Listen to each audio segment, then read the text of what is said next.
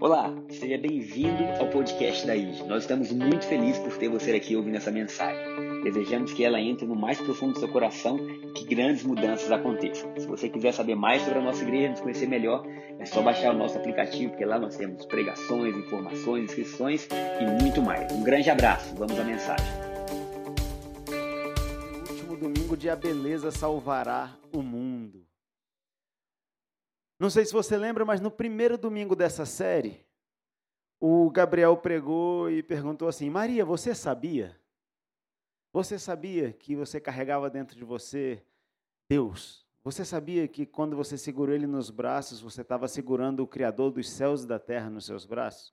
Você sabia que enquanto você beijava a bochechinha dele quando ele era criança, você estava é, é, beijando a bochecha do cara que fez todas as coisas, que mediu o universo com a palma das suas mãos. Maria, você sabia?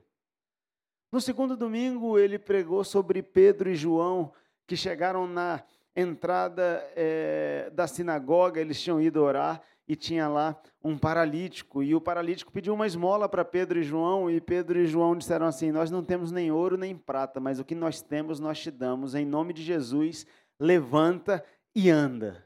E o cara deu um pulo e foi curado daquela paralisia que ele tinha desde que havia nascido.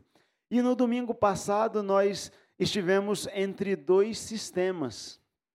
O sistema desta terra, o sistema romano, que subjugava tudo e todos pela sua força, pelo seu poder bélico, e implantava a sua cultura nos territórios que ia anexando, e o reino dos céus,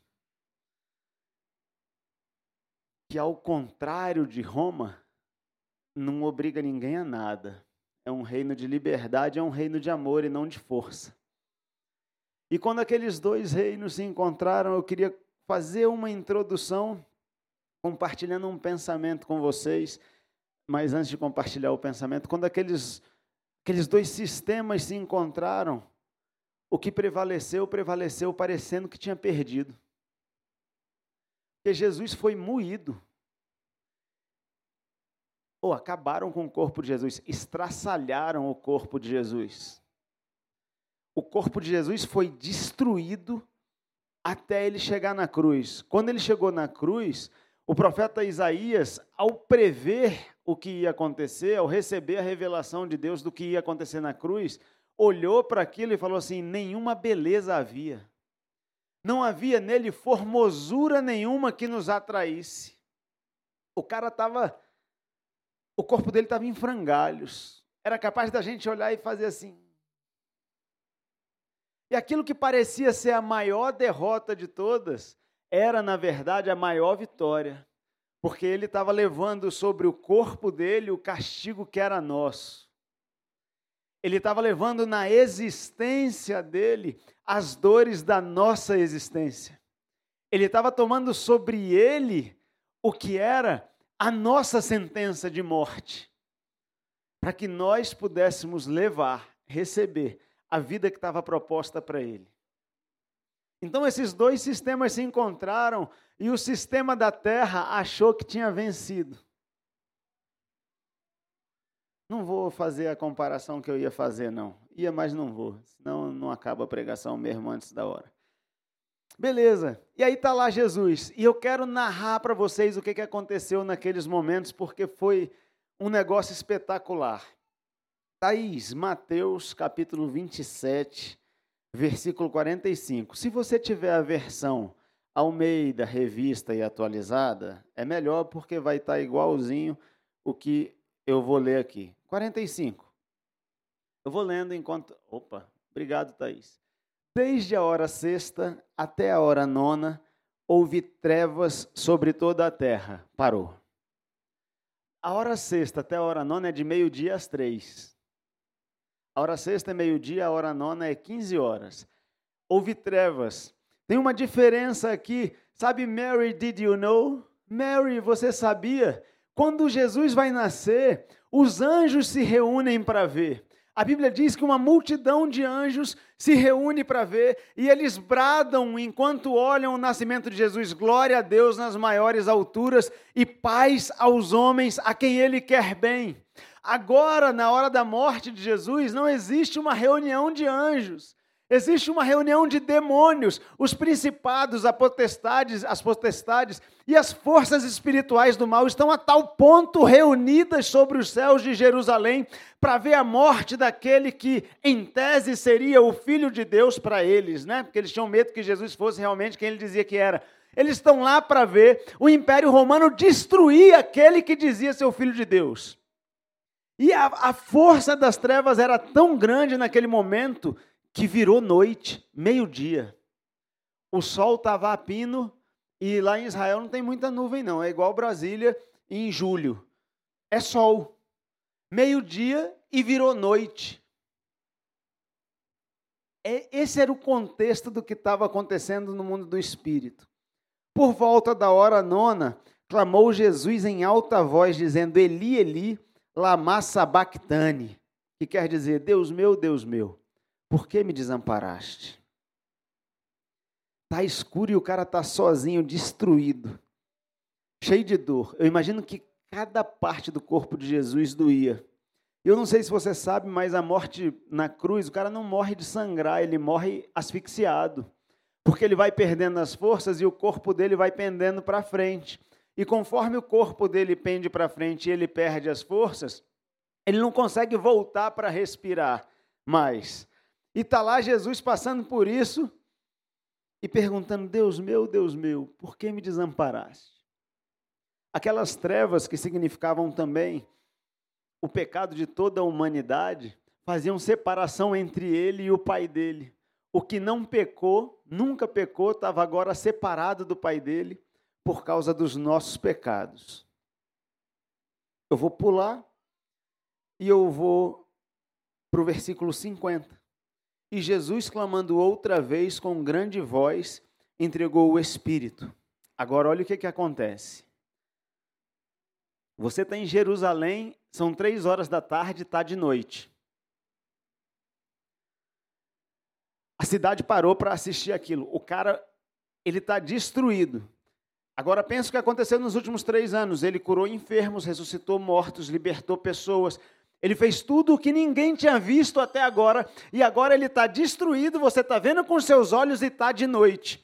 E quando ele entrega o espírito dele, eis que o véu do santuário se rasgou em duas partes, de alto a baixo.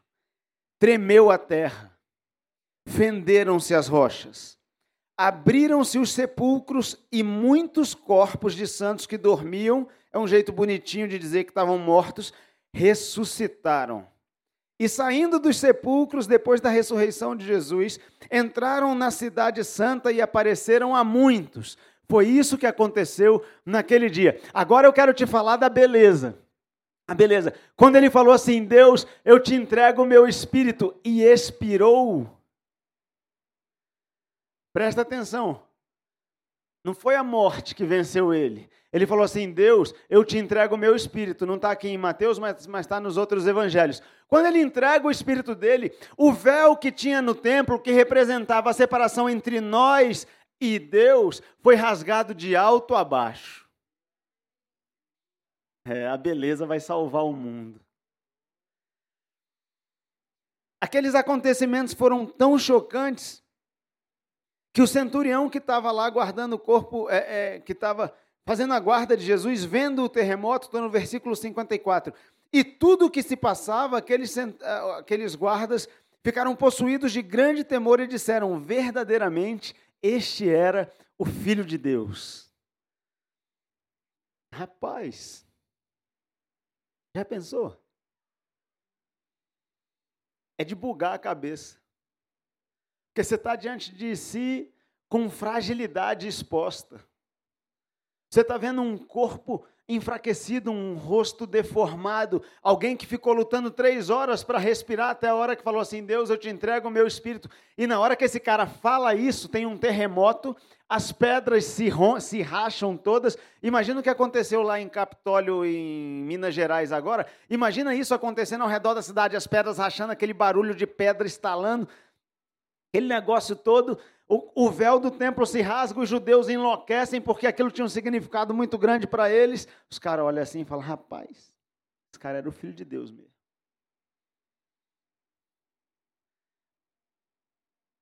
Pegam o corpo de Jesus, levam para um túmulo. E eu vou te dizer sem ler o que acontece, porque senão a gente não chega no final. Enquanto o corpo de Jesus é levado para o túmulo, ele vai em espírito pregar aqueles que haviam morrido antes dele vir para a terra. E a Bíblia diz que ele vai até o Hades, está no livro de Judas. A Bíblia diz que ele vai até o Hades e prega para aqueles espíritos. Que fera. E o livro de Efésios, capítulo 4, diz que ele leva cativo o cativeiro. Caraca, velho. Estou arrepiado aqui. Eu não sei o que, que você está entendendo disso, mas eu vou te dizer algo que é muito legal, sabe? O primeiro Adão, o primeiro Adão, ele foi enganado e por causa do engano a que, pelo qual ele se deixou levar, toda a espécie humana apanhou desses principados e dessas potestades durante milênios. Agora vem o último Adão, Jesus. E os principados e potestades destroem o corpo dele. O que eles não sabiam é que essa era a última vez que Adão ia apanhar. Você entendeu, Adão? Adão significa espécie humana. O que eles não sabiam é que aquela era a última vez que eles tinham autorização para bater em Adão. Quando aquele espírito sai do corpo, enquanto eles levam o corpo, aquele espírito vai libertar quem tinha morrido antes, ou seja, quem não tinha tido acesso à remissão de pecados. Sabe, a redenção que Jesus traz não é só para frente, ela não tem só efeitos futuros. Ele vai lá para aqueles espíritos que estavam encarcerados e fala: a liberdade chegou. Ah, velho, a beleza vai salvar o mundo. O corpo está em frangalhos. Eu, eu fico imaginando, ah, sabe, o Ayrton Senna, quando bateu, né, ele ele foi enterrado, o caixão fechado lá, porque o negócio varou aqui a cara dele, coitado. Eu chorei, parecia que tinha morrido alguém da minha família. Eu tinha 10 anos quando ele morreu. Agora, quando levam o corpo de Jesus, não é só a cara dele que está deformada. Ele ficou dias apanhando, sendo chicoteado, com um negócio com espinhos na cabeça dele. Ele está todo deformado, mas o espírito que aparece lá no Hades não é aquele corpo destruído, é um espírito que nunca viu pecado na frente dele. A morte não pode deter esse espírito. Ele prega e fala: Vamos embora, e leva cativo o cativeiro. Adão nunca mais estará preso. Espera demais. Três dias. Ele morreu na sexta-feira. Depois que ele morreu, sexta, sábado e domingo, ele fez isso. Gastou o tempo dele com isso. Agora eu vou para o livro de João, Thaís, capítulo 10.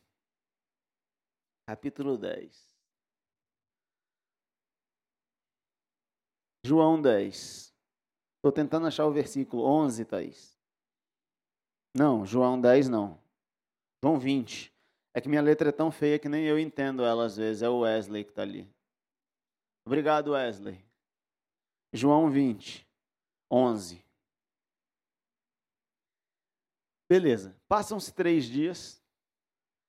E aí, Maria, mãe de Jesus, e Maria Madalena, a quem Jesus havia libertado, falou assim: vamos lá pegar o corpo dele, não vamos deixar lá não. Maria, entretanto, permanecia, permanecia junto à entrada do túmulo, chorando.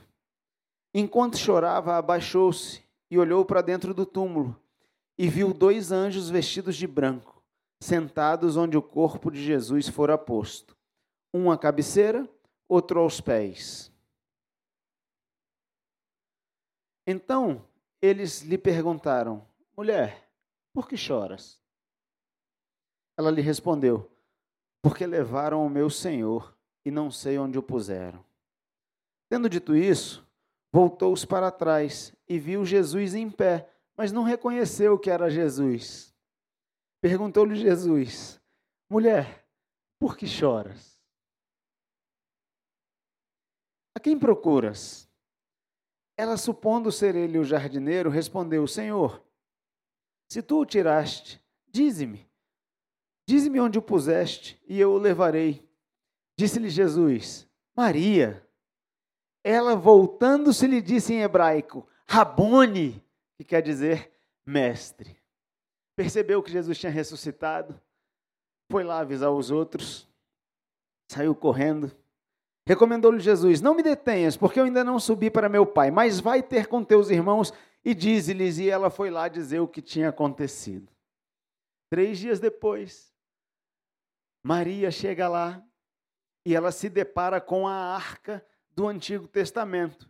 Tinha significado aqueles dois anjos. A arca do Antigo Testamento tinha um anjo virado para o outro com os seus braços assim, e dentro da arca estava a presença de Deus. Quando Maria chega, ela vê dois anjos na mesma posição da arca e ela não acha a presença do Senhor dela. E os anjos perguntam: por que você chora? porque nos céus eles já tinham visto tudo o que tinha acontecido. Nas regiões celestiais, eles já tinham visto o cativeiro sendo levado cativo.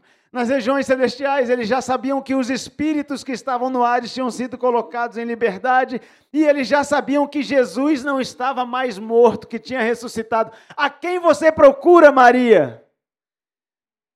Me diz aonde colocaram o corpo. Eu vim atrás do corpo do meu Senhor. Quando ela se vira, tem um jardineiro e o corpo de Jesus já não estava mais destruído. Quando Jesus ressuscita, ele ressuscita num corpo glorificado. Ela olha para Jesus e não reconhece. Ou oh, Maria andou com Jesus anos. Ela olha para aquele jardineiro e não se liga que é ele.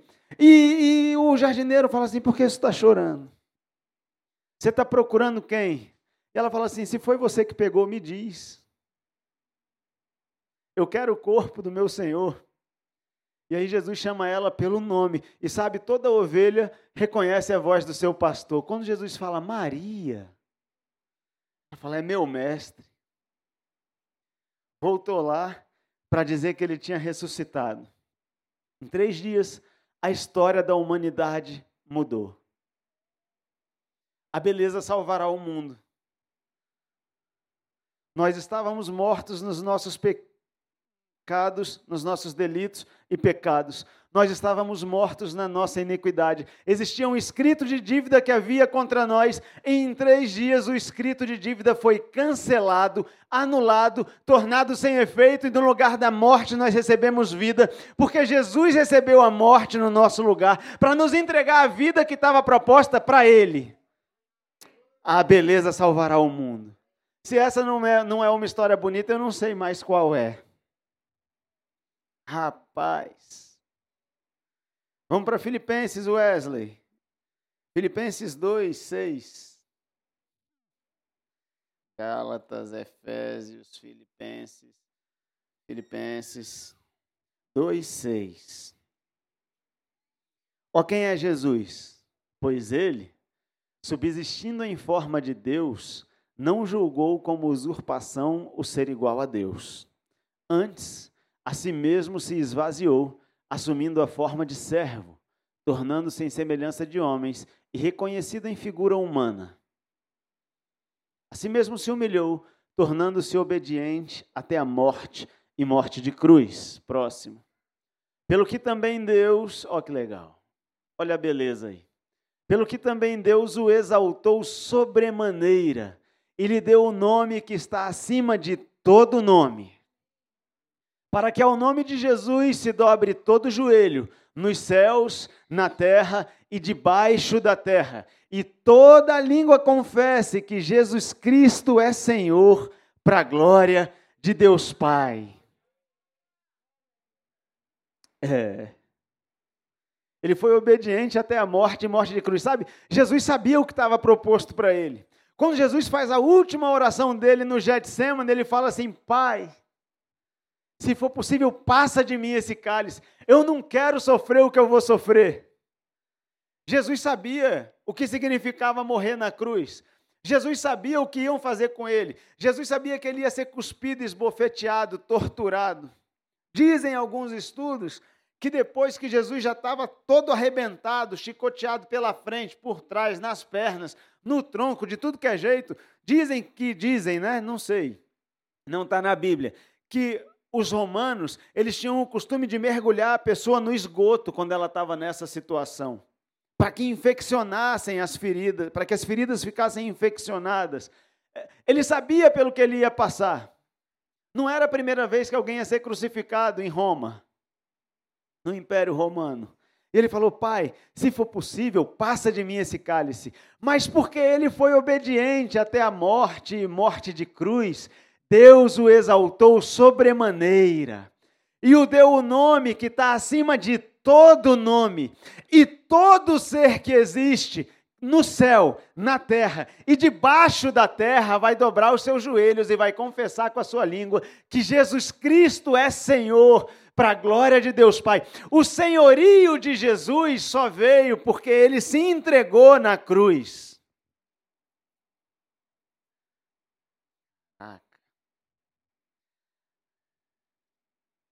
E aí, ele ressuscita, Deus dá para ele o nome que está sobre todo nome, e faz algo mais. Ele fica, bom, ele passa mais uns dias aqui ressuscitado e depois ele sobe diante de umas 500 pessoas. Nós não vamos ler a passagem, as pessoas vão olhando e ele vai subindo, subindo, subindo.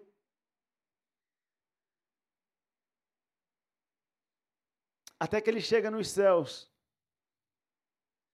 glorificado.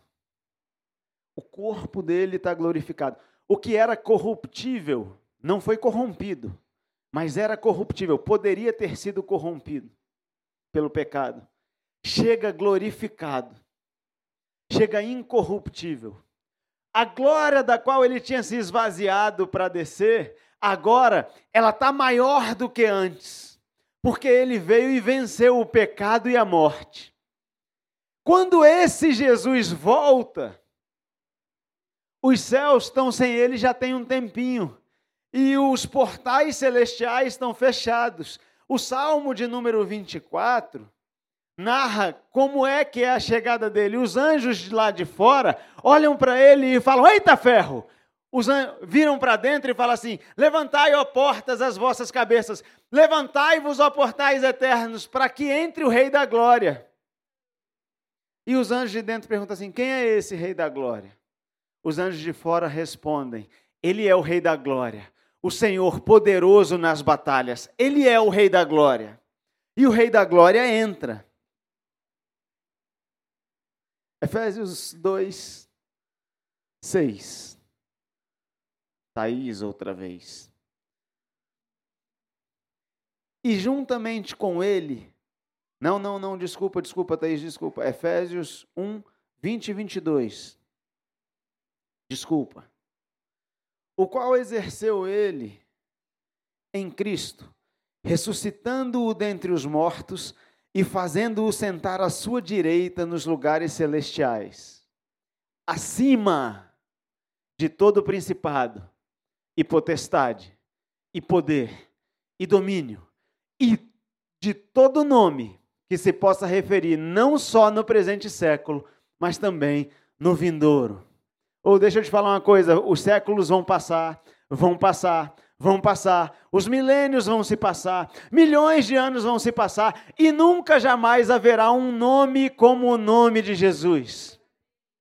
O nosso Jesus, quando ressuscita, ele ressuscita para governar para sempre. Ele ressuscita para cumprir as promessas que Deus tinha feito a Davi, que do trono de Davi jamais se afastaria o reinado. Só que Davi e os judeus achavam que era um reinado humano, e Jesus vem com um reinado, com um reinado e não com um reinaldo, que é sobrenatural, que é espiritual. Ele está acima de todo o principado e de toda a potestade. Ele está assentado à destra de Deus Pai e ele governa dos céus sobre a terra. É. Deixa eu te falar uma parada. Demônio existe, principado existe, potestade existe, e você não precisa ter medo deles, porque Jesus está acima deles. A beleza do Evangelho é que as forças espirituais do mal, que dominaram sobre a espécie humana, causando divisão, facção, briga, discórdia, aflição, angústia, medo, doença, vergonha, morte, elas foram vencidas na cruz e Jesus os expôs ao desprezo quando triunfou deles na cruz. E ao ressuscitar, foi-lhe dado não só um lugar que está sobre eles, eles todos, mas um nome que está sobre eles. O nome de Jesus está acima de todo principado e de toda potestade e de toda força das trevas, e é por isso que quando nós oramos em nome de Jesus, as trevas não podem resistir. A beleza salvou o mundo. A última vez que Adão apanhou foi quando Jesus morreu na cruz. Você está entendendo o que isso significa para você hoje? É que o cativeiro foi levado cativo. E no lugar de levar bofetadas, basta você usar o nome de Jesus. Porque o nome de Jesus está acima, acima de todo principado e de toda potestade. Amém? Podemos encerrar? Não. Então eu vou dar um passo além. Olha que legal, olha que legal. Jesus era um com o Pai. E agora nós somos um com Jesus na pessoa do Espírito Santo de Deus. O dia que você fala assim na sua vida, eu não sei que dia aconteceu isso na sua vida. O dia que você fala assim, Jesus, eu quero ser teu. Tem várias formas de fazer essa oração. O dia que isso aconteceu na sua vida, talvez você nem tenha dito com estas palavras, mas o dia que você entregou a sua vida para Ele, o Espírito Santo, o Espírito Santo veio habitar dentro de você. Nós fomos enxertados em Jesus e o Espírito Santo veio habitar em nós, beleza? Nós somos um só com Ele, portanto. Deixa eu te falar uma parada que é muito importante a gente entender. Isso é muito importante. Nós somos 100% humanos. Nós somos 100% humanos. Se você bater aí, você vai ver, você é de carne e osso. Se você pegar assim e bater com força, vai doer, você é humano. E você é 100% espiritual também. Tem um espírito aqui dentro de você que é mais verdadeiro do que os seus olhos veem. E ele está cheio do Espírito de Deus agora. Ele está em Deus. É por isso que quando a sua humanidade se manifesta, ela se manifesta revelando Jesus. Porque o Espírito Santo de Deus está em você. Beleza? Então nós somos um com Jesus, deu para entender? Deu? Nós somos um, hoje, agora, nós somos um só com Jesus. Nós não vamos ser quando nós morrermos, nós somos agora um só com Jesus, beleza? Tá tranquilo? Aonde Jesus está sentado? À destra de Deus Pai no céu. Aonde você está sentado? Na igreja Ide, no Jardim Botânico. O seu corpo mas o seu espírito está à destra de Deus Pai com Jesus, acima de todo principado e de toda potestade. Eu vou ler. Efésios 2. Agora sim, Thaís, Efésios 2, 6, ou, é, é, 2, 6, exato. E juntamente com ele nos ressuscitou e nos fez assentar nos lugares celestiais em Cristo Jesus. Não, volta, Thaís, desculpa, desculpa, desculpa. E juntamente com ele, Jesus nos ressuscitou no passado. Você já está ressuscitado. E já nos fez assentar nos lugares celestiais em Cristo Jesus. Para mostrar nos séculos vindouros a suprema riqueza da sua graça em bondade para conosco em Cristo Jesus. Só até aí tá bom demais. Que fera. Tá feliz? Você está assentado nos lugares celestiais. Tem duas formas de enxergar, de enxergar a vida: com os olhos da terra ou com os olhos do espírito. Sempre. Com os olhos da terra é tudo grande demais. Qualquer problema é grande. Você deu um espirro, é grande. Né? Você está sem dinheiro, é grande. Você é grande. Seu filho, sei lá, é grande. daqui da terra a gente vê tudo de baixo para cima, né? Da terra a gente vê tudo de baixo para cima. Só que do céu é tudo pequeno. Você já viu foto do planeta Terra tirada de satélite? É pequena. A Terra é pequena. A gente chega em algum lugar que tem edifícios grandes, a gente fala: caraca, velho, olha o tamanho disso aqui. Só porque a gente está olhando de baixo. Se a gente olhar lá de cima, é pequeno. E o lugar onde nós estamos assentados é lá em cima, de modo que tudo o que a terra oferece de limitação e dificuldade é pequeno. Basta que nós utilizemos o nome de Jesus e enxerguemos com os olhos corretos. A beleza salvou o mundo. O, um dos grandes problemas que nós enfrentamos na nossa existência, chegando no fim já, é, ah, mesmo, eu também, até eu. É, chegando no fim, é, é, é que a gente enxerga as coisas aqui de baixo e a gente fala o que vê. Já percebeu que você fala o que você vê? Você fala o que você vê. Normalmente é assim. Deus não fala o que vê, Deus fala o que ele quer criar. E ele nos fez a imagem e semelhança dele, de modo que se nós falarmos o que nós queremos criar, vai acontecer o que nós falarmos e nós criamos a nossa existência com aquilo que nós falamos. Só que, se nós estivermos aqui da terra, o nosso ponto de vista vai estar sempre equivocado. Por isso que teve aquela série há uns meses, anos atrás, sei lá, de outro ponto de vista. Quando você olha do céu para a terra, você fala o que o céu vê. Está entendendo? Se você olhar da terra para o céu, toda força espiritual é mais forte do que nós. E o pior, nós ainda não vemos. Imagina se isso fosse uma guerra. Aí você está guerreando contra demônio que você não vê, principado que você não vê, potestade que você não vê. Esses, essas forças espirituais, elas são tão fortes quando comparadas com o homem, que, cara, teve uma disputa lá pelo corpo de, pela resposta de Daniel, ia falar do corpo de Moisés, mas não vou não. Que o, Miguel, Miguel precisou intervir e a resposta demorou 21 dias para chegar. Imagina o tamanho desse conflito.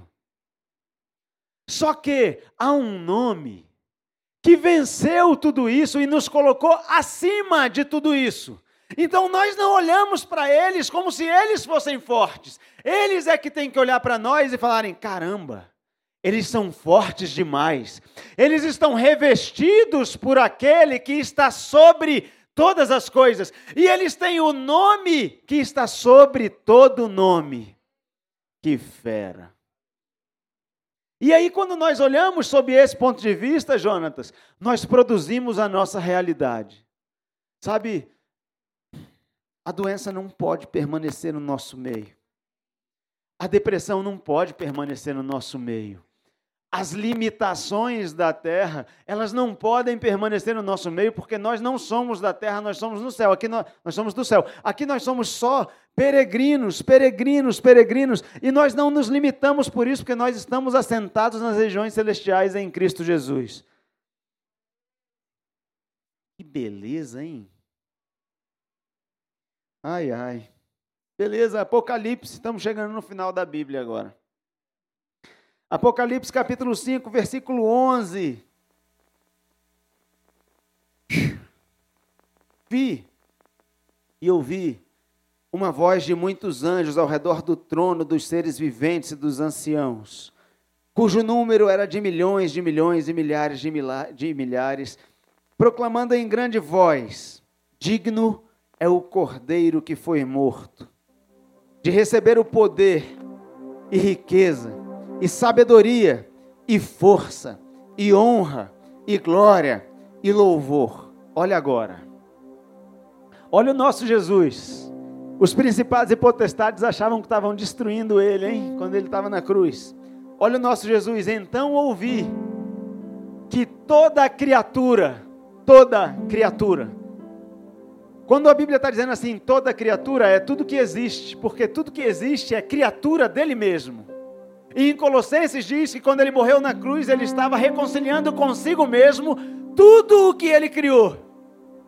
Toda criatura que há no céu, e sobre a terra, e debaixo da terra, e sobre o mar, e tudo o que neles há, estava dizendo: àquele que está sentado no trono e ao Cordeiro, seja o louvor e a honra e a glória e o domínio pelos séculos dos séculos.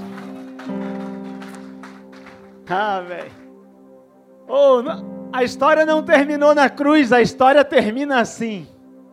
Toda criatura nos céus, na terra, debaixo na terra, no mar e tudo o que neles há, há de se render diante da beleza do seu próprio Criador e dizer assim: aquele que está sentado no trono, seja o poder, o louvor, 11 horas você pode ficar aqui, o domínio, a força, aleluia.